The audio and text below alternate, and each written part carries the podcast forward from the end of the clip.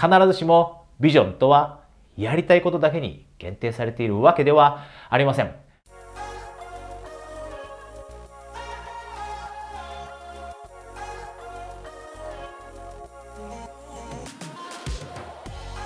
こんにちは。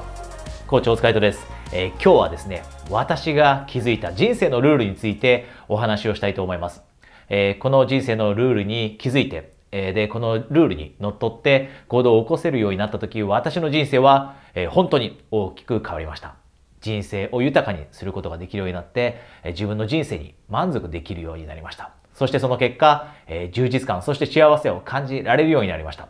えですので今日は、えこのビデオの中で、え私が気づいた3つの人生のルールについてお話をしていきます。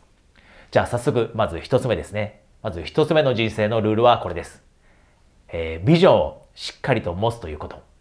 えー、これはですね、私自身が20代の頃、えー、長い間、え悩んでいたことです。えやりたいことが見つかりませんでした。えもしかしたらこのビデオを見ているあなたもやりたいことが見つからなくて悩んでいるかもしれません。そしてその結果、今の人生に満足を感じること、満足感を得ること、えできていないかもしれません。え私もですね、実際に3年ほど、えやりたいことが見つからずに、ずっとえ嫌な気持ちを持って過ごしていました。え会計士としての仕事が好きになれずに、じゃあその後何をしたらいいんだろうと。ずっとえー、やりたいことが分からずに過ごしていたために、今、えー、振り返るとその3年間というのが最も、えー、自分の人生の中で、え退屈な3年間でした。で、ここで、え人生のルールとして、えあなたにお伝えしたいことは、もし今、えあなたがやりたいことが、え見つからなかったとしても、えそれが理由で幸せになれない。それが理由で充実感を得ることができない。それが理由で人生を楽しむことができないとは、え思わないでください。必ずしもビジョンとはやりたいことだけに限定されているわけではありません。えー、他にもいろいろなビジョンがあるはずです。今もし、えやりたいことが見つからないのであれば、じゃあ、どんな人になりたいのかというビジョンは持っているでしょうか？どんな人になりたいのか？しっかりと考えたことがあるでしょうか？または、じゃあ将来どのような生活を送りたいのかこんなビジョンを持ったことはあるでしょうかまたは、将来どういった貢献を世の中にしたいのか、こういったビジョンも持ったことはあるでしょうか。ビジョンには様々なものがあります。ですので、たとえキャリアにおいて、仕事においてやりたいことが見つからなかったとしても、それでもじゃあなりたい自分を決めて、そのなりたい自分というそのビジョンに近づけるように毎日努力をしていけば、人生から充実感を感じることもできます。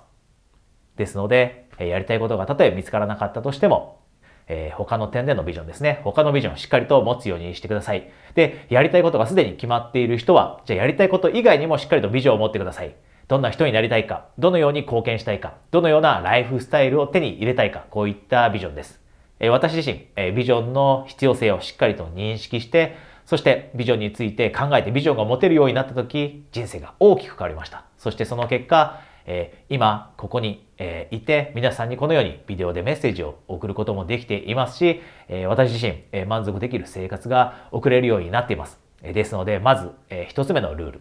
ビジョンを持つということ、えー、ぜひ実践されてください。えそれでは2つ目の、えルールですね。2つ目のルールは何かというと人生やり直しは効くということです。人生はやり直しが効く。え皆さんもご存知かもしれません。私はえー、30代になって人生を大きく変えました。えー、先ほども触れましたが、え、会計士として働いていて、そしてコンサルタントもしました。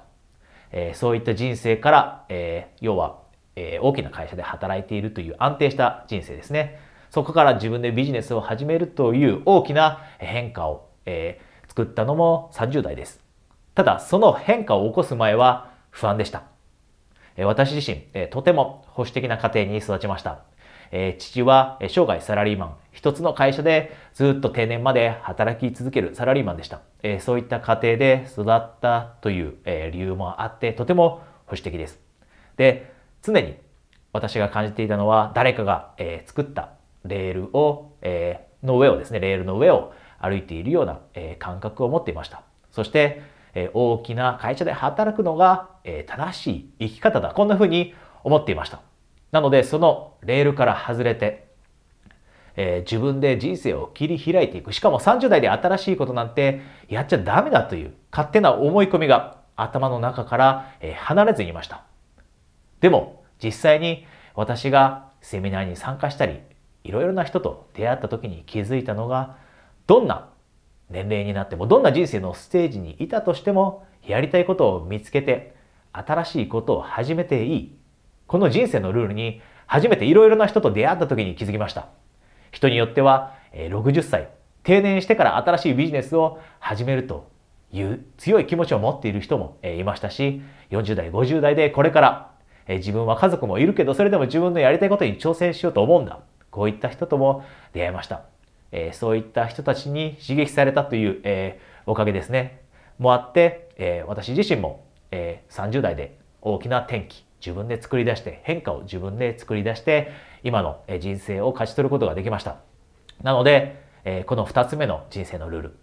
やり直しはいつでも聞く。人生のやり直しはいつでも聞く。もしあなたが今やりたいことがあってなかなか行動へと移せない勇気のある一歩を踏み出せないという場合にはそういったシチュエーションにいる場合にはこの人生のルール忘れないでくださいいくつになったってやりたいことに挑戦していい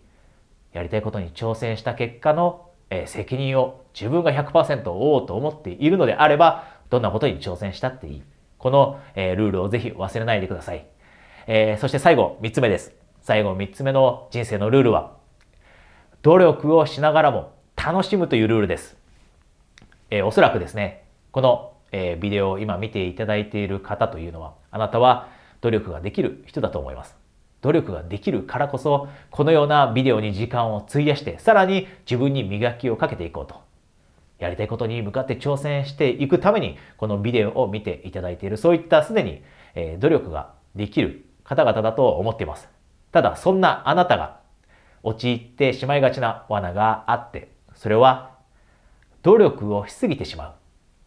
つまり、努力をする過程を楽しむのを忘れてしまう。実はこれは私自身、えー、陥ってしまっていた罠でした。えー、私はあたかも努力のために努力をしていた。そんな言い方をしていた時期があります。つまり、えー、遊ぶことは悪だと考えてしまって、え努力だけするのが正しい道だと。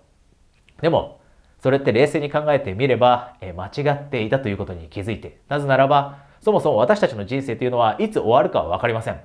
そして私たちの最大の人生の目的というのは人生を楽しむことですよね。だからこそ努力をしながらも楽しむ必要がある。で、それに気づいた時私の生活スタイルは大きく変わりました。例えば、えー、今は3ヶ月に一度、えー、家族と旅行に行くようにしています。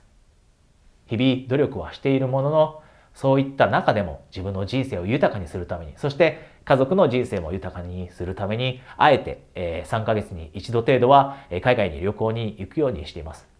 で、こういった生活ができるようになったのも実際に一つ目のルール、ビジョンをしっかりと持ったということ。そして二つ目のルール、やり直しは、聞くということ。つまり大きな変化を人生において30代で、作り出したからこそ、この二つのルールを実践したからこそ、え得られることができるようになったライフスタイルでもあると思っています。ただ、えこの楽しみ方というのは、え人それぞれです。あなたも必ずしも海外旅行に行くという必要は全くありません。どのような楽しみ方をするというのは人それぞれなので、あなたにとって努力をしながら楽しめる方法というのを探してもらって、それを生活の中に実際に取り入れてもらう。そうすると人生がただ単に努力で充実感を感じるだけではなくて楽しみ、喜びに満ちたものになっていって、さらにあなたの人生が豊かになっていくと思います。